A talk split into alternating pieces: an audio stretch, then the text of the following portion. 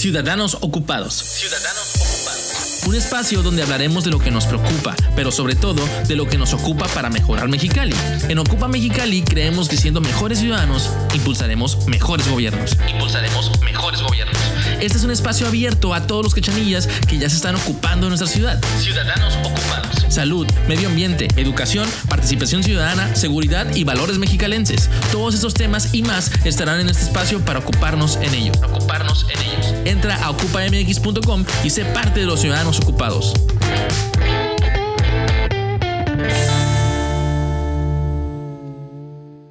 Hola, bienvenidos al episodio 3 de la temporada 4 de Ciudadanos Ocupados. Mi nombre es Sonia Sepúlveda, directora de Ocupa Mexicali. Hay situaciones que como sociedad nos cuestan trabajo compartir o expresar. Hablar de depresión, suicidio o desórdenes mentales, pues son temas que yo creo que a nadie nos agradan, pero hay, hay que pues aprender a, a entenderlos y a comprenderlos. Y hoy más que nunca, pues creo que es muy importante platicar sobre ello y compartir experiencias para que de una u otra manera nos vaya haciendo esa carga pues lo menos pesada posible.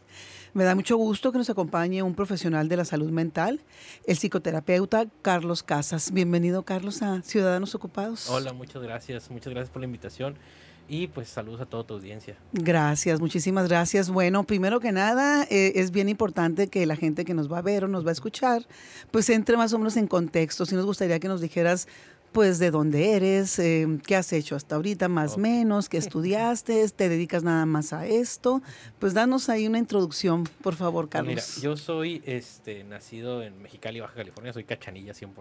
Mi Excelente. Comida mi comida favorita es la carne asada y la comida china. No, si no, no eres, no, no eres cachanilla, ¿eh? Entonces, eh, sí, soy orgullosamente cachanilla. Eh, soy psicólogo egresado de la UABC, de la Facultad de Humanas. Cimarrón. Cimarrón de corazón. Eh, eh, tengo una especialidad en Palo Alto, California, en el Mental Research Institute. Eh, tengo una maestría en psicoterapia y aparte, pues ahorita estoy terminando mi doctorado en educación. ¿sí? Ok. Soy psicoterapeuta, me dedico a toda la cuestión de lo que es la área clínica de la psicología y pues ya tengo 10 años de experiencia dedicándome al, a lo que es el área clínica. Excelente. Bueno, ahora sí, vamos a empezar por el principio, como, como, debe, como debe de ser.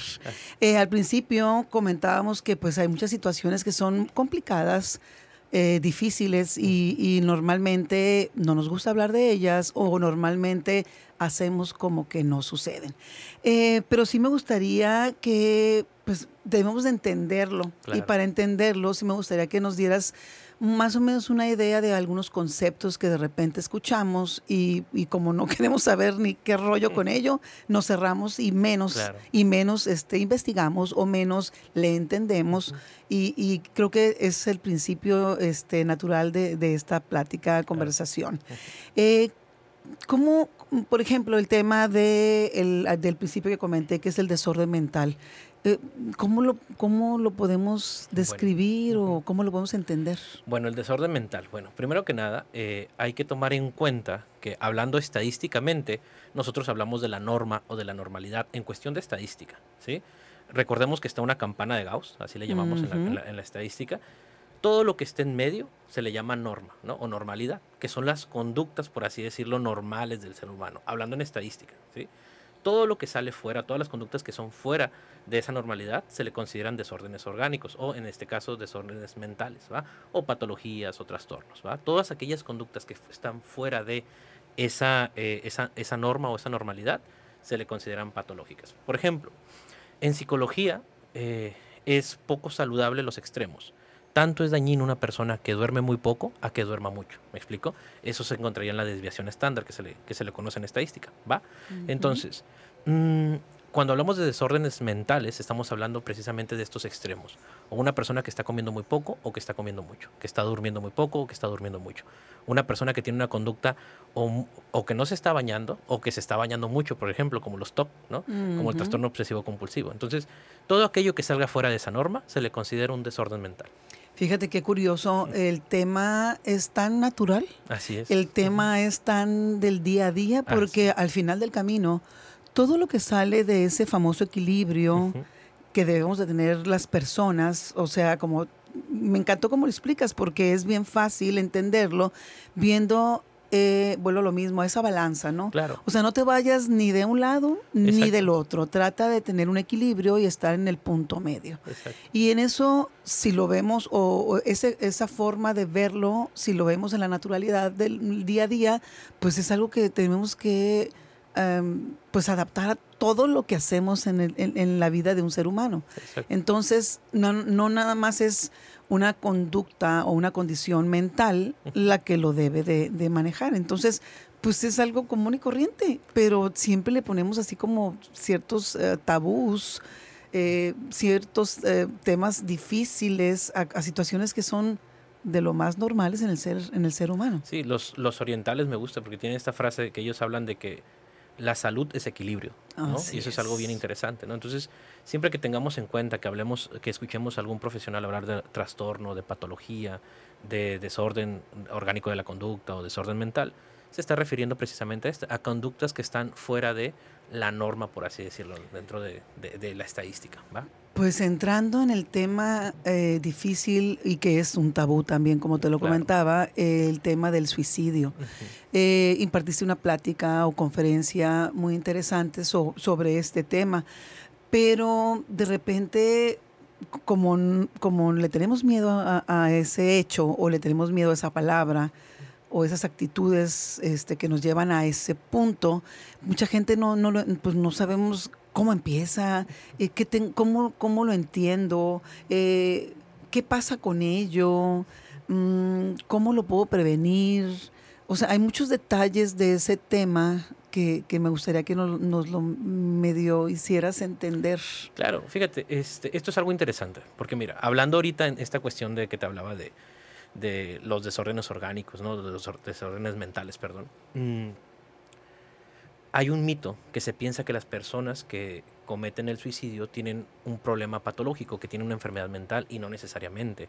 Puede haber personas que estén perfectamente equilibradas y ante una situación o alguna crisis tomar esta decisión y lastimarse, quitarse la vida por impulso. O sea, se detona. Exacto, se detona. Todas las personas podemos detonar eso, ¿me explico? Dependiendo de qué, de nuestro contexto, ¿sí? Entonces nadie estamos exentos, ¿va? Ahora, ¿qué pasa con el suicidio?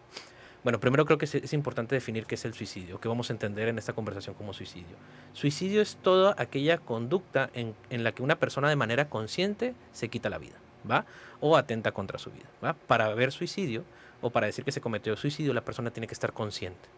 De repente se habla acerca de que si los animales, hay un debate, ¿no? Si los animales cometen este acto, como les digo, si nos vamos este, al librito, nos diría que no, necesariamente, porque debe de haber conciencia, un grado de conciencia de que me quiero lastimar. Pero en la conducta animal se ha visto que cuando un animal tiene un gran dolor, por ejemplo los caballos, cuando un caballo tiene un dolor muy grande, se avientan al barranco, ¿no? O los lobos, por ejemplo, cuando están lastimados, se alejan de la manada y se exponen, ¿no? De cierta manera, los perros también hacen ese tipo de conductas, ¿no? Podríamos decir que es un tipo de suicidio, ¿va? Pero en los seres humanos, en los seres humanos, perdón, se toma esta cuestión de que debe de haber conciencia, ¿ok? Ahora, actualmente es una problemática que desde el 2001 la Organización Mundial de la Salud está tratando de erradicar o está tratando de trabajar con ello, porque lo que hemos visto es que cada año crecen más los suicidios, cada año crecen más las personas que cometen este acto. Incluso hay estadísticas que muestran que al año mueren más personas por suicidio que por cáncer. ¿sí? O sea, al año. No estoy diciendo que sea uno más importante que el otro. Sin embargo, lo que yo veo es que cuánta publicidad se le hace, por ejemplo, a, la cuestión de chécate para, que, este, para prevenir el cáncer y este tipo de publicidad. Y en el suicidio, ¿cada cuánto vemos publicidad? No, pues nulamente. No vemos. Y entonces es una problemática grave, ¿no? Es una problemática real. Es la tercera causa de muerte en jóvenes de 24 a 30 y tantos años, ¿no? Casi 40 años. Entonces, estamos hablando de una población muy grande es la tercera causa de muerte en esos jóvenes, ¿no? La segunda causa de, causa de muerte son los accidentes automovilísticos. Se cree que muchos de esos accidentes automovilísticos fueron personas que se quisieron quitar la vida y se estrellaron, ¿no? O se estamparon, ¿no? Pero es muy difícil saberlo, ¿no? Es muy difícil. Sí, pues es complicado. Entonces, bueno, primero que nada son, esos, son, estos puntos eh, en donde es importante hablar acerca de esto. Hay otro mito, por ejemplo, que se dice que si hablo del suicidio con alguien, es como si le estuviera poniendo la idea en su mente, incitando. Y esto es todo lo contrario. Hablar del suicidio te quita la, ansiedad o el hecho de que tú estés pensando en ello, ¿no? Hablar de ello te siente aliviado, ¿me explico? Es, más, se han hecho estudios con personas acerca de que habían pensado en quitarse la vida o que lo intentaron y que lo superaron. Y se les pregunta de qué fue las cosas que más les ayudó, ¿no? Hablar de ello. Porque imagínate, es algo que yo estoy pensando, es algo que tengo en la mente, es algo que me está dando vueltas en la cabeza. Y al momento de hablarlo yo lo externo. Pero si no lo estoy hablando, yo me lo guardo y se queda ahí, se queda ahí. Y entonces por eso es importante tocar este tipo de temas. El título de tu conferencia era, si no me equivoco, Hablar es prevenir. Hablar es prevenir. Que viene otra vez ad hoc a lo que estás diciendo.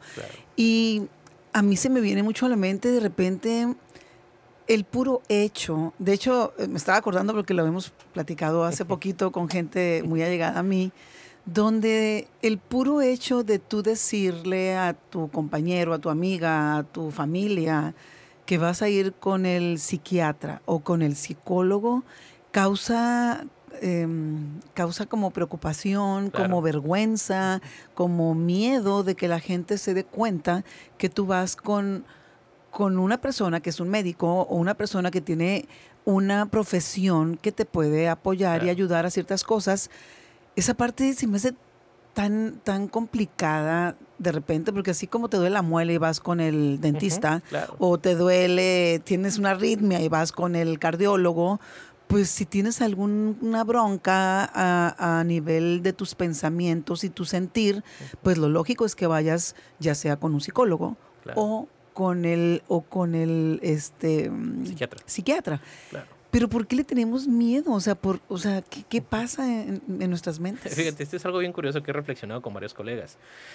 Eh, creo que tiene que ver una cuestión por eh, culturalmente se nos vende la idea de que nosotros solos tenemos que poder.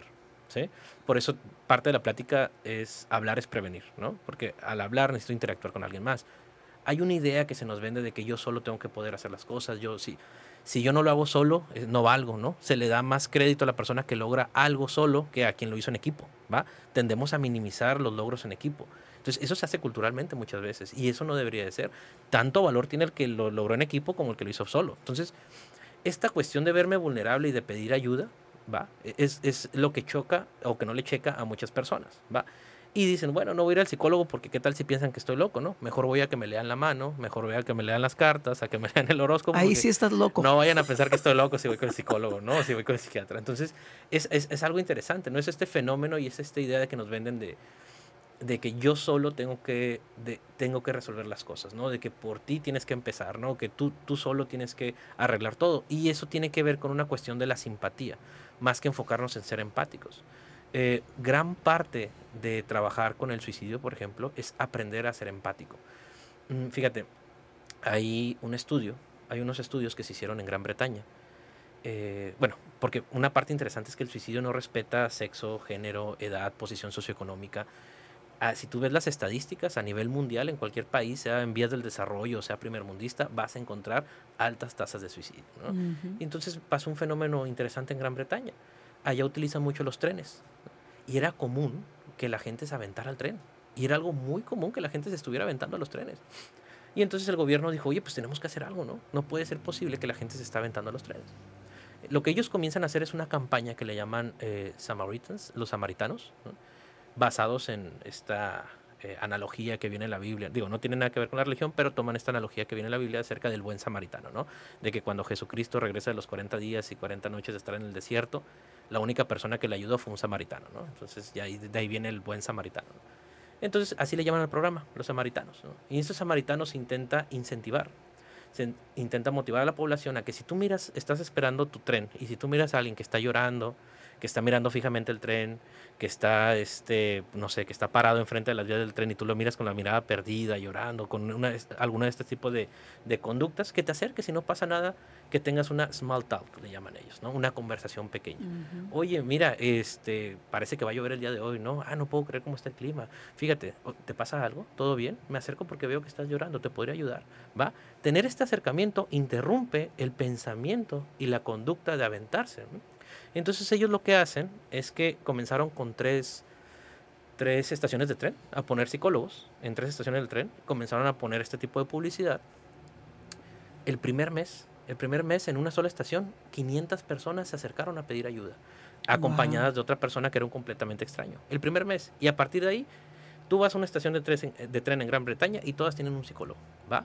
Y comenzaron a motivar a que la población se acercara a preguntar y, comenzaron a educar cómo yo me puedo acercar. ¿va? Y eso es algo bien interesante porque a final de cuentas lo que nos ayuda es, es trabajar en comunidad. Somos un ser completamente social, somos un ser completamente...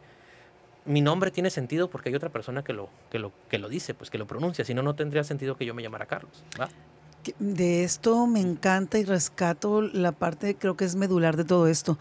Tenemos que entender que nadie hace nada solo. Exacto, así es. Para empezar, el que lo crea o el que se lo dijo y se la creyó o el que tiene esa idea fija en su mente, pues con todo mi respeto, están mal. Claro. Porque todos nos debemos en un momento dado a, a, a otros. O sea, somos, como dices tú, seres que por naturaleza tenemos que trabajar en equipo, eh, por naturaleza tenemos que sentir la cercanía de personas afín de tuyo o la cercanía de gente que por lo menos sabes que te quiere y aunque a lo mejor no comparta tu idea, sabes que vas a contar con esa persona.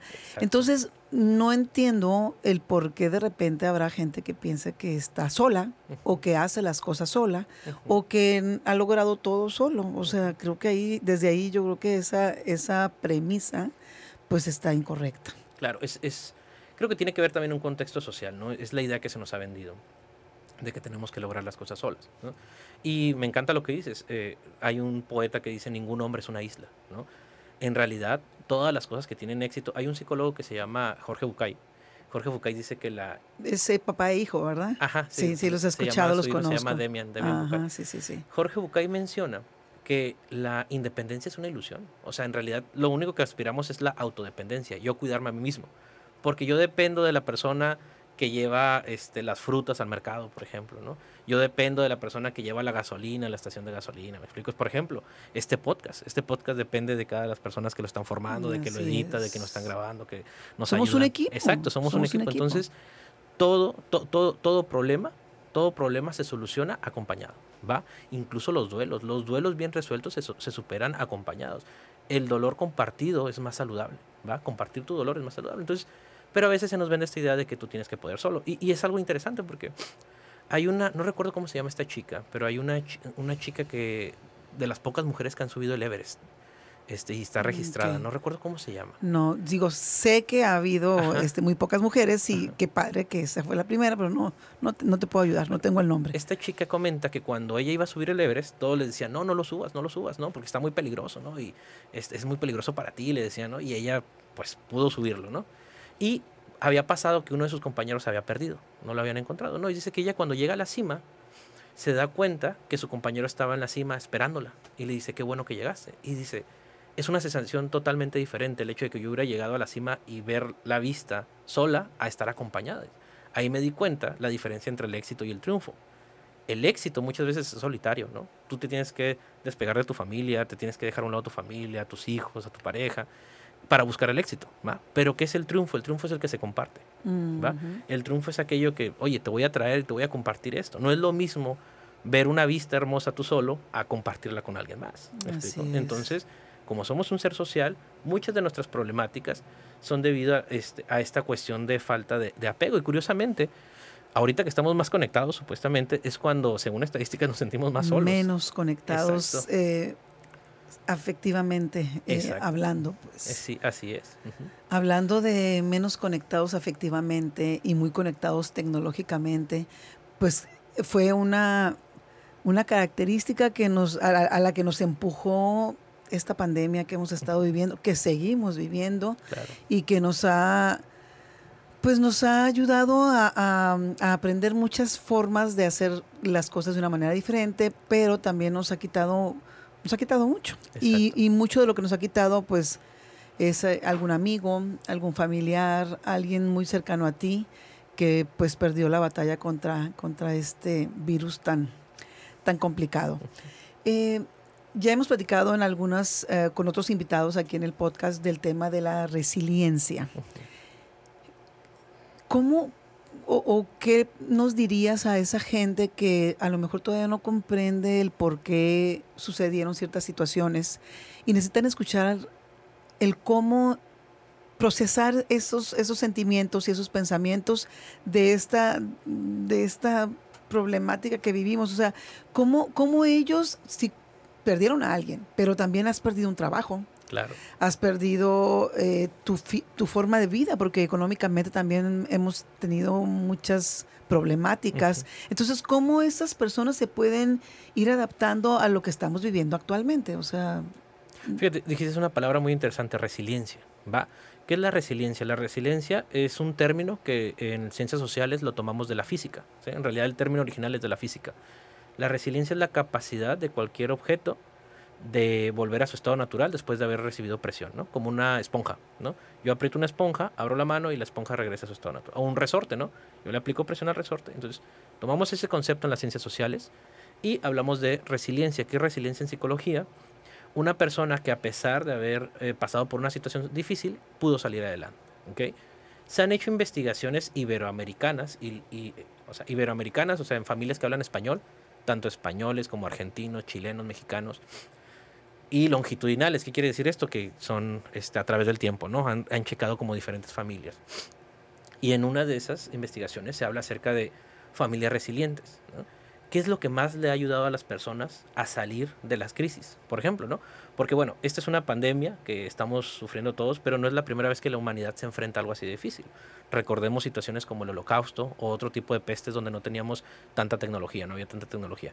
¿Qué ayudaba a la gente a, a sobrellevar eso, no? En estos estudios que se han hecho, una de las cosas más importantes es la compañía y compartirlo, ¿va? De hecho, por ejemplo, parte de esos estudios se han analizado las eh, cartas que dejan algunas personas eh, después de quitarse la vida. Ya ves que hay unas personas que explican o te dejan alguna carta después de, que cometen el acto. Se hizo un análisis de estas cartas y se observaba que todas buscaban formarte, buscaban sentirse parte de un grupo o buscaban sentirse entendidas que alguien los entendiera y los atendiera, que los trajera y los hiciera sentir parte de un grupo. Entonces, parece que es una necesidad básica del ser humano el sentirme yo parte de. Dentro de la resiliencia, las cosas que más ayudan es con que tú tengas una persona con la que te puedas apoyar, con la que puedes hablar, eso hace la diferencia, ¿no?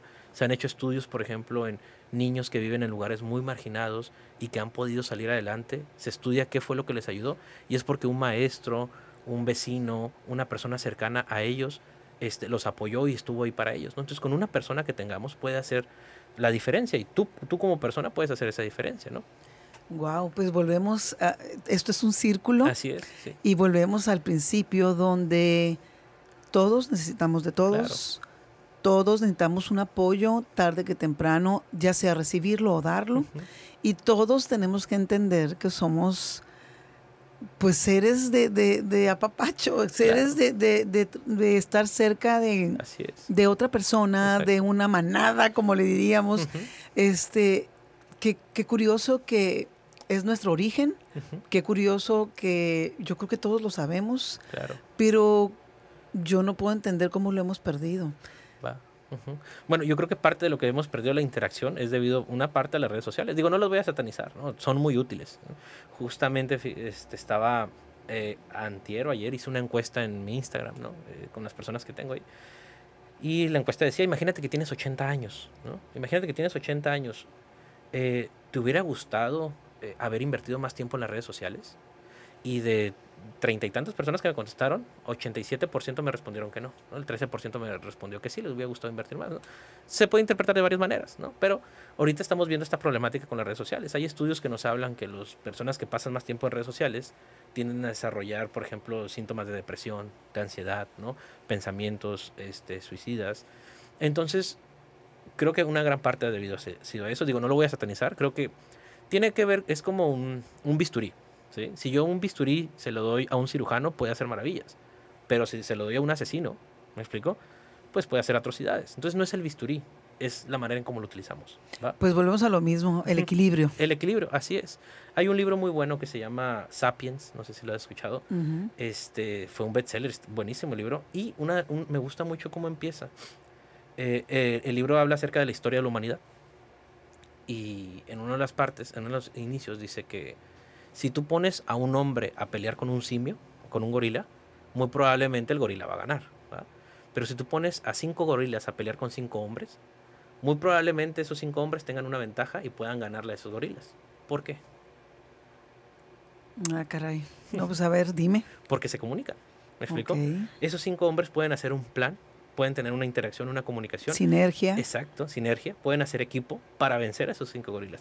Los gorilas van a trabajar de manera individual, pero ellos cinco pueden hacer equipo. ¿Me explico? Entonces, eso es lo que le da ventaja y eso es lo que nos ha hecho evolucionar como sociedad. Sí, pues te diferencia que nosotros se supone que tenemos conciencia. Exacto. Pensamos y podemos actuar de una manera organizada. Exacto. El hacer equipo, la comunicación son partes bien importantes de este proceso. Por ejemplo, yo como cuando trabajo con una persona, con un chico, una chica que llegue y me dice que quiere quitarse la vida, parte importante de mi trabajo es trabajar con la familia.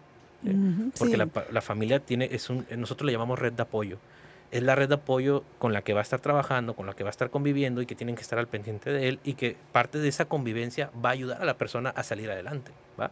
Entonces, ningún hombre es una isla. ¿va? O sea, necesitamos, necesitamos estos recursos de las personas y apoyarnos en las personas para salir adelante, ¿no?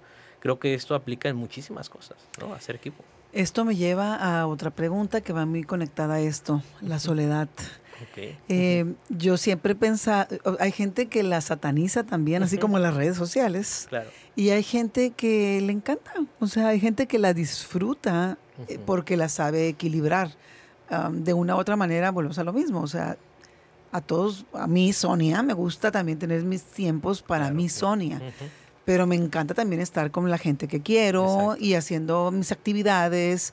Pero sí, sí creo que es hasta importante para el equilibrio mental de las personas que tengamos un tiempo donde realmente aprendamos a estar con nosotros. O sea, ¿cómo, ¿cómo tomo eso que es la soledad y le doy el tinte de, de, de la parte positiva? Claro, fíjate, e, esto que me dices es interesante porque no es lo mismo querer estar solo a sentirme solo, ¿va? Es muy diferente, son dos tipos de soledades distintas. Eh, yo también disfruto mucho la soledad, también me gusta mucho ir al cine solo, me gusta ir a comer solo, me gusta leer solo, ¿va? Entonces yo disfruto muchísimo de la soledad, pero yo me siento acompañado. O sea, yo sé que tengo una familia, que tengo amigos con los que puedo contar. Si tengo un problema, sé que tengo una mamá a la que, puedo, que, me puede apoyar, me explico, que tengo familia, tengo amigos. Entonces, yo no me siento solo. Me gusta estar solo, pero no, no es mi sensación. No es un... Hay personas que se sienten solas, que es diferente, me explico. Incluso se sientan solas estando acompañadas hay este, este actor que se llama Robin Williams, el que hacía el Patch Adams, ¿no? que desgraciadamente se suicidó también. Es una persona exitosa que todos creíamos eh, que era una persona completa. Exacto, que sus películas súper bonitas, ¿no? y de repente... Una persona sensible, era humanista. Exacto. Entonces, él tiene una frase que me dejó pensando mucho durante un tiempo. Decía, yo pensé que, que estar solo era lo peor pero no, lo peor es estar con alguien y sentirte solo, ¿no? Él hablaba acerca de que ya tenía tiempo que con su esposa no, no, este, no conectaban, ¿no? Y este, Entonces es interesante esta parte. Ahora, justamente a la soledad, uno de los atributos que se les da, una de las cuestiones por las que se explica esta cuestión del suicidio, es que muchas personas tienden a sentirse solos o a no sentirse parte de un grupo. Se le llama la, la epidemia silenciosa, ¿no? porque de repente cada vez vemos más personas y este fenómeno se ve en ciudades muy grandes, ¿no? en ciudades muy grandes, porque fíjate, es, es curioso las estadísticas. Eh, las personas que viven en el campo cometen menos actos suicidas que las personas que viven en ciudad. De las, una de las situaciones por las cuales se, se ve esto es porque ya ves que antes eh, o, en el campo se puede ver que las personas, todos se conocen, ¿me explico? Yo me acuerdo que cuando iba al rancho de mi abuelito, todo el mundo y toda la familia se conocían y le voy a mandar verduritas a tal persona y voy a, vamos a visitarlo, ¿sí me explico? Y había este contacto. En la ciudad ahora, ¿a cuántas personas conocen? ¿Me explico? ni al vecino. Ni al vecino conoces, ¿me explico? Entonces se pierde esta situación. Somos tantos que se pierde esta, esta conexión y comenzamos a normalizar algunas conductas y deshumanizar a los propios humanos. ¿va? Entonces, mm, ¿cuál era la pregunta? Me fui, me viajé. Ah, ahora, sí que, ahora sí que me, que me sacaste a mí también de onda, ya me había este, pasado a la otra, ya traigo, es más, ya traigo la segunda pregunta acá arriba. Era eh, la soledad. Ah, ok, sí, la cuestión de la soledad, fíjate. Entonces, eh, no, mucha gente le da vergüenza el hecho de decir que se siente solos, ¿va? No es una cuestión de vergüenza, de hecho incluso es una cuestión biológica. Eh, hemos evolucionado para estar con personas. ¿Y qué es lo que vemos, por ejemplo, en, en las neuroimagen? Eh, la neuroimagen es, es, un, es unos chuponcitos que se conectan al cerebro y puedes ver una en una pantalla como la actividad real del es cerebro. Es como una radiografía que conocemos todo, todo ah, mundo y que tú la ves y la interpretas, más o menos, pero de tu cerebro. Ajá, pero está en tiempo real. En tiempo real. En tiempo real y tú miras como las áreas que se van encendiendo, ¿no? Ok. El cerebro, cuando una persona se siente solo, el cerebro interpreta como dolor esa soledad. Literalmente duele. Incluso el cerebro no hace diferencia entre el dolor físico y el dolor emocional. Para el cerebro es exactamente igual lo que siente emocionalmente que lo que siente físico. Por eso cuando pierdes a alguien, literalmente te duele. ¿sí? o sea, tu cerebro no hace una diferencia entre esos dos. Literalmente duele y es doloroso. Cuando terminas una relación amorosa, literalmente duele. Y a veces creemos que porque es algo emocional o es algo psicológico, vale menos, ¿no? O lo descalificamos, pero no, es igual de real que si te estuvieras cortando, que si te hubieras quebrado un brazo, ¿va? Es exactamente igual de real que eso, ¿va? Qué importante esta parte, porque de repente necesitamos ver que se nos quebró algo. Necesitamos ver sangre, claro. necesitamos ver que se nos hinchó el estómago para decir, tengo algo y tengo que ir al médico, me tengo que atender. Pero qué mal cuando no podemos interpretar ese dolor del alma y de, y de que te duele hasta respirar por una tristeza, por una soledad, por ciertas cosas que, que también algo químico dentro de tu cuerpo genera. Exacto. Entonces tenemos que aprender a escucharnos y no nada más irnos por la parte que vemos visible o que es la que conocemos normalmente porque a todo el mundo le duele el estómago, a todo el mundo le duele la cabeza, a todo el mundo se le ha quebrado un brazo o te sale sangre. Entonces, qué importante es conocer ese dolor de, de tu pues de tu pensamiento, de tu corazón, pero en el corazón hablando este, afectivamente y de tu alma. Porque si no lo conoces, ¿cómo lo vas a curar? Exacto. Y, y, fíjate, pasa algo interesante. Si no le prestas atención, tu cuerpo y tu mente se van a encargar de que te des cuenta. ¿va? A nivel mundial, tú puedes observar cuáles son los trastornos eh, que siempre están en los primeros lugares. Y es eh, depresión y ansiedad. ¿va? Y todo comienza desde el estrés. Es como, siempre ah, les hago este ejemplo a mis alumnos, ¿no? Es como los Pokémones, ¿no? No sé si has visto que los Pokémones es un Pokémon y luego evoluciona en otro Pokémon y luego, algo parecido, ¿no? El estrés, cuando no se maneja de manera saludable, se transforma en ansiedad. La ansiedad, cuando no la trabajas bien, se transforma en depresión, ¿va? Entonces van evolucionando. En cualquier país, primer mundista, ¿no? Puedes ver que los primeros dos trastornos que están en la cabeza es depresión y ansiedad, ¿va? La depresión y la ansiedad son un cúmulo de emociones, un cúmulo de emociones que este, te estuviste aguantando por largo tiempo y están buscando salir, están buscando una manera de salir. Mucha gente piensa que la depresión es, es, sentirse triste, pero no. Depresión es tratar y evitar a toda costa el sentirte triste. Pregúntale a una persona que está pasando por depresión hace hasta lo imposible para no sentirse así. Y eso mismo es lo que termina haciendo que, se deprima. Sí, nada más lo disfrazas. Exacto. O sea, lo, sí, lo omites mentalmente, lo disfrazas y crees que haciendo eso vas a quitártelo encima y es cuando más se va haciendo esa bola de nieve que tarde que temprano te va a causar un problema pues más fuerte, ¿no? Muchas personas, es común que muchas personas te digan, ¿no? Porque cuando estoy tranquilo y relajado es cuando llegan mis ataques de pánico. Y es algo bien común. ¿Por qué? Porque tu cuerpo dice, bueno, ahorita no está haciendo nada. Me va a hacer caso. exacto, ¿no? Es momento de sacar todo lo que traemos aquí en la bolsa, ¿no? Y entonces viene el ataque de pánico y mucha gente dice, no, pues a mí me ayuda a distraerme.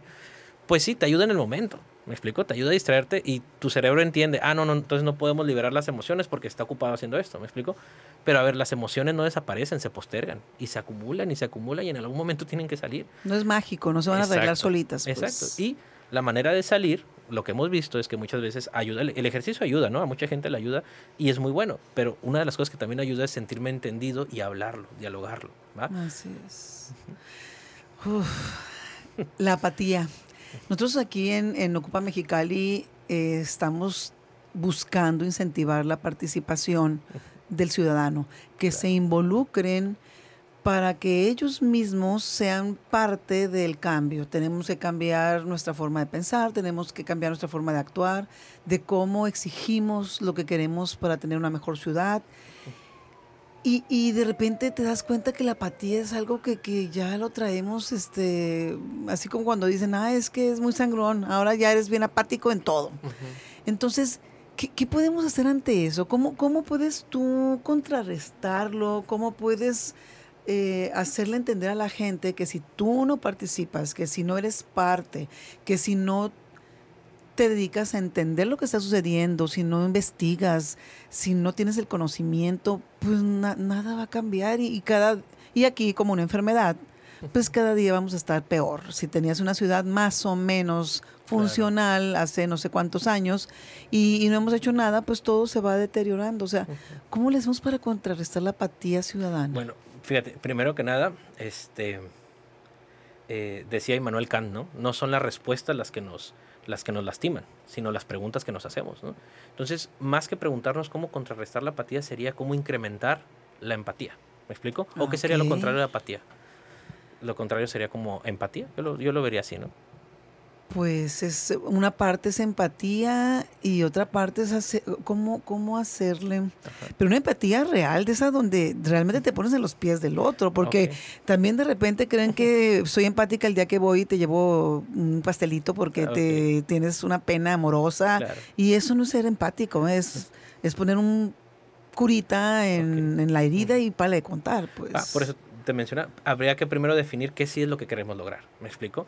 Más que decir, no quiero que pase esto, sino, no, ¿qué es lo que sí queremos fomentar? Queremos fomentar la participación ah, ciudadana. perfecto. Queremos fomentar la participación ciudadana. Ese es un excelente inicio. Y creo que algo importante, algo ah, importante, por ejemplo, que tiene la psicología para aportarnos esto es que de, de, todo lo que pensemos ya se ha hecho alguna investigación. ¿Me explico? O alguien ya escribió sobre sí, eso. Sí, ya todo está hecho, no vamos a inventar el hilo negro. Exacto, decía, decía un filósofo, no hay nada nuevo bajo este cielo, solo lo que ha sido olvidado. Entonces, es. bien importante eh, enfocarnos en qué cosas hay. Por ejemplo, mira, hay, hay, algo interesante. Estaba, estaba revisando, ay, perdón, estaba revisando eh, la página de Instagram, porque yo lo que más uso es Instagram. Y me gustó que estaba viendo sus videos donde este, van personas y están limpiando como áreas, ¿no? Y están como haciendo equipo, ¿no? Y e, e, eso se me hizo bien padre. Estaba mirando, eh, hay una investigación, por ejemplo, que eh, se hace este tipo de proyectos en ciertas comunidades, ¿no? En Estados Unidos. Y se piden voluntarios. ¿Qué incrementa ¿Qué conductas, qué, cosas incrementan que las personas se vuelvan a, registrar como voluntarios o que lo vuelvan a hacer? Bueno, cuando saben que su trabajo está siendo funcional. ¿Me explico? Entonces lo que ellos hacían es que si iban a, limpiar un parque, por ejemplo, este, grababan a los niños jugando, que los niños hablaran acerca de cómo se sentían jugando en el parque, me explico, eh, cómo ellos mismos se habían sentido a la hora de estarlo limpiando, se los, le pasaban ese video a las personas que lo vieran y eso incrementaba que las personas cada vez quisieran hacer más esto parte de ser un ser social es que aprendemos por imitación. Y habría que enfocarnos, o la pregunta sería que hacernos es, ¿qué es lo que queremos incrementar y qué es lo que... Creo que algo importante es eh, normalizar y fomentar. Normalizar el trabajo en equipo, fomentar el trabajo en equipo. Está bien trabajar así. Mira las ventajas que tú puedes tener. ¿Qué ventajas tendríamos, qué ventajas, por ejemplo, tendría la ciudad de Mexicali si todos trabajamos en equipo. ¿Me explico? Si todos fuéramos solidarios con el otro. ¿Qué ventajas tendría esto? Vendernos esta idea, trabajar de esta manera. Imagínate, ¿no? ¿Qué, pudiera hacer y cómo pudiera ayudar a, este, a la comunidad? Que la gente se comience a replantear esto, a hacer este tipo de preguntas, vendernos este tipo de ideas, eh, es lo que comienza a darte esa, ese gusanito, ¿no? Esa curiosidad de cómo hacerlo, ¿no? Hay una frase que tiene más de 300 años que dice, si tú quieres que un hombre construya un barco, eh, no le des las instrucciones. Mejor platícale de lo padre que se siente viajar en alta mar, de la libertad que experimentas cuando estás navegando, ¿no? De lo bonito que se ven las estrellas en medio del mar. Y en menos de lo que piensas, esa persona va a construir un barco. Sí, es que la experiencia es magnífica, pero tenemos que darnos la oportunidad de vivirla. Claro. De imaginarla. Nosotros este año, ah, para las elecciones, hicimos una campaña muy interesante de Ve y Vota. Ah, y pusimos carteleras, pusimos bardas y hicimos un video muy padre donde eh, decíamos, impresionante. El 80% de los mexicalenses o de los bajacalifornianos salieron a votar. Y dábamos eh, la idea de lo que sucedería con toda esa gente que fue a votar. Pero te das cuenta que, que, es, un, es como una gotita de agua que tiene que estar cayendo en ese pedacito de piedra para poder hacer ese orificio o partirla en dos, ¿no? Es un esfuerzo difícil, pero sería mucho más fácil si la gente realmente abriera su corazón y su mente y fuera haciendo conciencia de que es eh, la parte número uno para que esto suceda, pues. Y parte de hacer conciencia, fíjate, porque ¿qué pasa con aquella persona que, digo, ya no estamos saliendo del tema, pero ¿qué pasa? Porque la gente a veces no, no vota, ¿no? Porque piensa que las cosas van a seguir igual, ¿no? Me explico que mucha gente tiene este como pensamiento. Mientras no haya un feedback de, oye, como dicen los gringos, ¿no? Este feedback, esta eh, retroalimentación, ¿va? Mientras no haya una retroalimentación de, oye, tu, tu voto sirvió para esto, esto y esto, ¿va? Entonces, eso incrementa que la gente quiera seguir votando. Ah, mira, sí está ayudando, me explico, sí hizo una diferencia el que yo me levantara en domingo y fuera. Entonces, eh, eh, la importancia es la retroalimentación, como lo que te platicaba de los parques, ¿no? Cuando hay una retroalimentación de lo que está pasando con el parque, que la gente sí lo está usando, que los niños, que la gente se está viendo beneficiada, era más probable que las personas se inscribieran de manera voluntaria a seguir limpiando parques. Pero lo más importante también es que una vez que yo voto, es que ese es el principio de un camino muy, muy largo. Es como cuando tienes a los hijos, pues, o sea, tienes a un bebé y cuánto tiempo duras cuidándolo, alimentándolo, educándolo, haciéndolo productivo, guiándolo, supervisándolo, reprendiéndolo. Es lo que tenemos que hacer también a partir de que tú decides ir a votar. Tienes que hacer todo eso con las autoridades que trabajan para ti. Entonces también tenemos que entender que hay hay acciones que no por sí solas te van a dar el resultado total al final. Sí, sí, sí. Pues es que lo que vale la pena, pues tienes que estar al ojo del amo engorda el caballo. Si no estás vivo, si no te pones este abusado, si no estás viendo lo que está sucediendo, pues pues cómo. Digo, mm, pues no hay no hay respuesta eh, positiva el hacer una cosa y no más dejarla, pues, o sea, todo es como el arbolito también que siembras, si no lo riegas, si no le pones abono, si no lo podas, o sea, pues no va a crecer, o va a crecer chueco. Y no lo vas a poder enderezar, ¿eh? Porque ahí sí que este árbol que nace torcido, pues ya no lo vas a poder enderezar. Entonces, yo creo que sí tiene que haber varias cosas. Y aquí yo creo que, como dices tú, es muy padre saber cuál va a ser el resultado de lo que estoy haciendo. Pero también es bien padre, bien padre, perdón, ser parte de ese cambio y vivirlo y sentirlo realmente, porque ya desde ahí eres diferente. y también es bien, interesante que una vez que ya lo viste, pues tienes que empezar a subir tu estándar, ¿no? O sea, ya hice esto, quiero más y quiero hacerlo bien y mejor para mi ciudad y para mí que soy ciudadano y tengo aquí a mi familia y, quiero construir una mejor vida. Entonces yo creo que sí debemos de aprender a a ver más allá, no nada más con hacer una sola acción, las cosas van a cambiar. Sí, como tú decías, mira, la metáfora del árbol me encantó, porque tú lo riegas, lo abonas, y el hecho de ver que también que el que lo estés regando, que lo estés abonando, está creciendo el árbol. Es, parte de ti. Exacto, eso te retroalimenta a que sigas abonándolo, regándolo. ¿Me explico? O sea, que estés viendo que el árbol está creciendo, es lo mismo que trabajamos en terapia. En terapia lo que hacemos nosotros es, eh, en este caso que yo me especializo en este tipo de temas, mmm, hacemos pequeños pasos, pequeños pasos, pequeños logros para que la, persona vaya viendo que sí puede, ¿no? Y el hecho de darse cuenta que sí puede, que puede salir adelante, el hecho de que está avanzando, es una retroalimentación y dice, oye, pues esto vale la pena, ¿no? Porque fíjate, bueno, regresando a la cuestión del suicidio. Sí, te motiva. te Exacto, motiva. te motiva. A ver, las personas que toman esta decisión en realidad, mm, bueno, dentro de mi experiencia, no voy a decir que todas, pero dentro de mi experiencia, la gran mayoría, no se quieren lastimar lo que quieren es matar lo que están viviendo. ¿Me explico? El suicidio este, no es el objetivo, no es el fin, es el medio para llegar a un fin. una de las preguntas que se hace, por ejemplo, en esta rama es, ¿para qué lo quieres hacer? Y parte de ese para qué, muchas veces te dicen, pues para evitar el dolor, para que sufra tal persona, para lograr esto. Pero muchas veces no ese es el problema, ese es un medio para llegar al fin. Entonces, lo que hacemos nosotros es que ampliamos las opciones de qué otra manera podemos llegar a ese fin. ¿Me explico? Los problemas son falta de opciones. Entre más opciones tenga una persona, menos problemas va a tener. Entonces, nosotros abrimos esa gama de opciones. Eh, y poco a poco vamos dando pequeños pasos, ¿no? No hay pasos pequeños, ¿no? O sea, en realidad son pasos. Y existen muchas opciones para todo en la vida. Gracias a Dios. Sí, sí.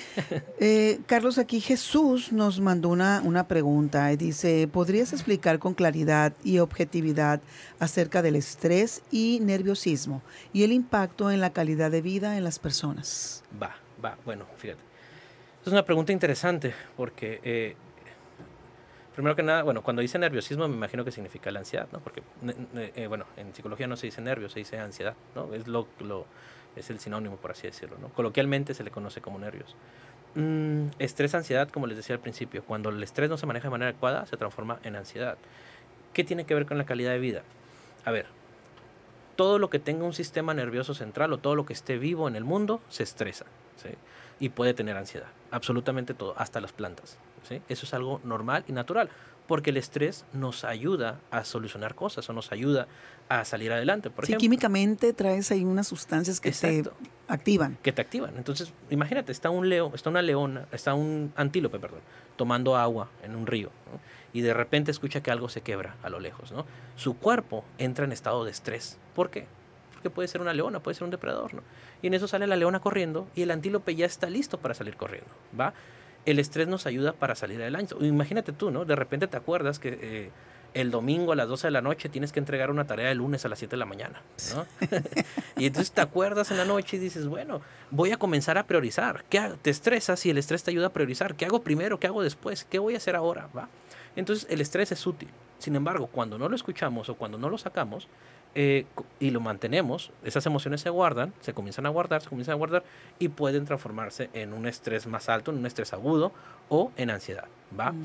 Entonces ahí es cuando comienza a repercutir en la salud, ¿va? Pero el estrés en sí es saludable. Y, te, prepararte, prepararte, hay muchas situaciones en la vida que podemos preparar, o sea, si tomamos tiempo para llegar a, tiempo, vaya la redundancia, si preparas lo que necesitas hoy para mañana y, y así este, yo creo que te ayuda entonces mucho. El prevenir. O sea, ser organizado y prevenir y prepararte. Claro, sí, el prevenir ayuda. De hecho, ahorita casi casi el 80%, 85% de la psicología se está, se está enfocando, incluso de la medicina, se está enfocando en la prevención. ¿no? Es más útil prevenir que ya cuando tienes la enfermedad, ya cuando tienes la situación, ¿me explico? Entonces, sí, mucho se está enfocando en la prevención, ¿no?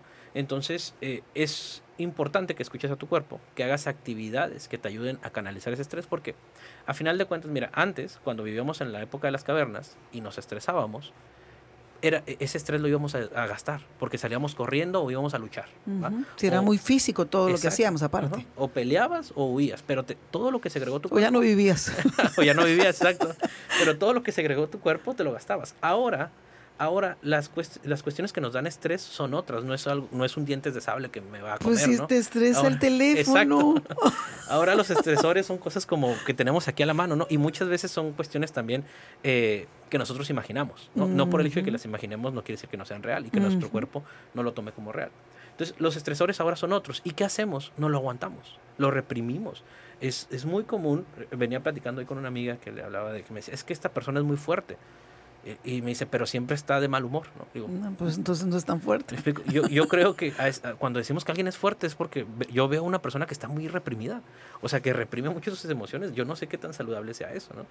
en algún momento Pues yo creo que no es nada saludable, definitivo. Entonces, es esa parte de comenzar a expresar, comenzar a hacer actividades. Eh, a mucha gente le ayuda a hacer ejercicio.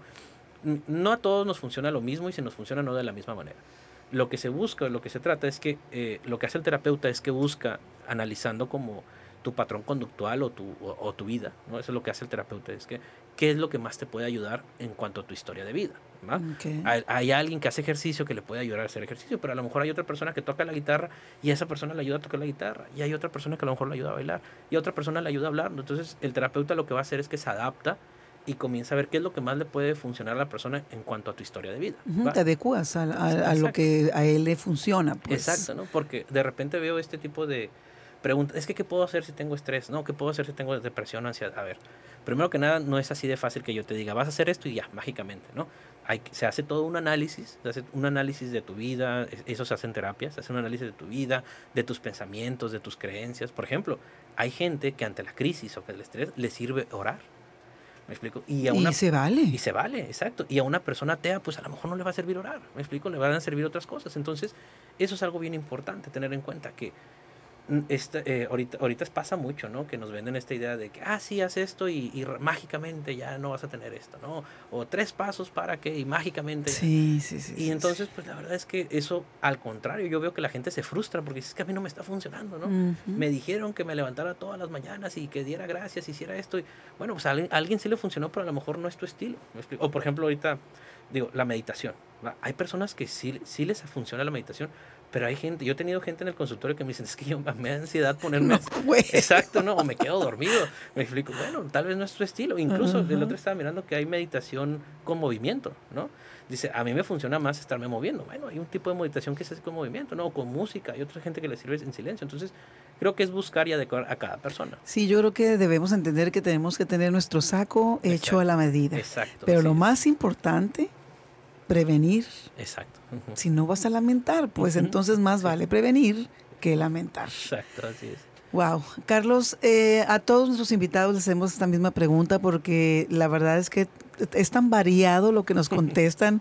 ha habido gente que se extiende, gente que nos dice muy concreto y hay uno que con una sola palabra nos me dejó que le dije, oye, no manches, me dejaste sin palabras cuando me dijo lo que me contestó, contestó perdón, en ese episodio. Te pregunto a ti, ¿cuál es la visión del Mexicali que tú quisieras ver? La visión del Mexicali. Fíjate, eh, a mí me gusta mucho vivir en Mexicali. La verdad es que me, encanta. Es a todas. Sí, sí. Este, gracias a mi trabajo he tenido la oportunidad de dar clases tanto fuera de Mexicali, o sea, para el interior de la República como en Estados Unidos. He tenido esta oportunidad de, de poder viajar y conocer gente. Y la, la, la, mayoría de las veces que he viajado me he encontrado personas de Mexicali. ¿sí? y gente que trabaja con personas que son de Mexicali. Y una palabra que utilizan siempre es que me dicen, no, es que, oye, los del norte, los de Mexicali, este, son bien chingones, me dicen, ¿no? ¿Sabes? O sea, claro que, sí. No, se rajan, ¿no? O son bien aguantadores, son bien trabajadores, ¿no? Me decía mi, mi colega Renato, que le mando saludos, este, me decía Renato que él tenía, porque he, viajado con él, ¿no? A, a, diferentes partes y me dice que tiene, él tiene la hipótesis de que es el, el calor de Mexicali, ¿no? Como estamos acostumbrados a trabajar en el calor, cuando llegamos a otra parte, pues ya no es muy fácil pues, adaptarnos. Lo que caiga, sí, sí, sí, sí. Siempre he recibido muy buenos comentarios, por ejemplo, de, la de las personas que son de Mexicali, tanto que son muy trabajadores, que tanto que no se rajan, que siempre están adelante, que hacen como su trabajo y todavía más, ¿no? Entonces me he dado cuenta de eso y también de que la gente de Mexicali que trabaja en el interior de la República tiene puestos muy interesantes, ¿no? Y muy buenos. Entonces eh, creo que esa es la visión que a mí me gustaría, ¿no? Que se siguiera con esta parte de que somos trabajadores, que somos, que somos comunidad, ¿no? Mm, mm, eh, tengo un compañero que es argentino que de repente me decía que cuando llegó aquí a Mexicali me dice, eh, me dice, no manches, la gente es bien amable me dice, me dice, es bien cálida, ¿no? Es bien... Literalmente. literalmente, ¿no? Es muy cálida, me dice, es bien amable, es bien chila, este, bueno, no me decía chila, ¿no? Pero no, pero también es nuestra palabra, Exacto, está bien chilo. Entonces, eso está interesante, ¿no? Cómo otras personas ven esta, esta cercanía, ¿no? Que, que no es como en otras partes que se mira muy limitado, ¿no? Que, digo, que se mira muy, perdón, ¿cómo se dice? sí, pues ahí, este, muy dividido. Muy pues, dividido, exacto, muy dividido. Entonces, esa, es la visión que a mí me gusta tener, ¿no? A mí me gusta tener esta visión de un Mexicali unido, un Mexicali que, este, que es trabajador, que se junta para hacer cosas. Me gusta mucho ese tipo de iniciativas, ¿no? Donde se juntan y hacemos cosas. Entonces, es, esa es la visión que me gustaría que se siguiera fomentando, ¿no? Esa visión eh, que mucha gente puede percibir de afuera y que a veces nosotros por estar aquí no lo, no lo percibimos de esa manera, ¿no? O no nos damos cuenta, Ni a nivel cultural. No nos, la creemos. Exacto, ¿no? A nivel cultural, por ejemplo, esto que hacían nuestros abuelitos, nuestros papás y nosotros mismos, el simple hecho de hablar con un extraño acerca del clima, ¿va? Ese tema de conversación en otros lugares no se hace. Si no es tema. Exacto, ¿por qué le vas a hablar a un extraño? ¿Me explico? Pero ya el, el clima, eh, hablar del clima es un parteaguas para comenzar a tener un diálogo con otra persona y ya hay una interacción, ¿me explico? Ya hay una cercanía aunque no lo conozcas, aunque sea un extraño, ¿va? Entonces, ese tipo de comunidad es lo que nos puede ayudar a salvarnos de muchas cosas, ¿no? Excelente. Ah. No, pues ahora sí que ah, el tema, este, creo que es muy extenso. Nos encantaría seguir aquí, pero pues ya ves los tiempos de, de repente no nos dan, pero ya nos volvemos a sentar a platicar este de otros temas. Eh, Carlos, te agradezco mucho tu presencia. La verdad es que la salud mental es básica para poder ser mejor persona, para poder progresar, para poder apoyar, para poder participar, para poder ser parte de. Entonces yo creo que en lo que tú te mueves, a lo que tú te dedicas y en lo que tú estás poniendo tu corazón, tu mente, tu fuerza, tu cuerpo, es medular para que los cachanillas y Mexicali seamos cada día mejor. Así que te agradecemos de todo corazón y ya sabes que cuentas con nosotros para seguir difundiendo este, estos temas que yo creo que siempre van a ser muy interesantes, muy importantes y este pues estamos aquí para, para servirte. Eh, a ustedes, ciudadanos, les agradezco la atención a este espacio y los invito a escuchar los demás episodios de Ciudadanos Ocupados que encontrarán en todas las plataformas digitales. Síganos en nuestras redes sociales como OcupaMX y en el portal ocupamx.com. Agradecemos al grupo 16 septiembre las facilidades que siempre amablemente nos dan para la grabación de estos episodios. Muchísimas gracias a todos. Gracias, Carlos. Muchísimas gracias. Gracias. gracias.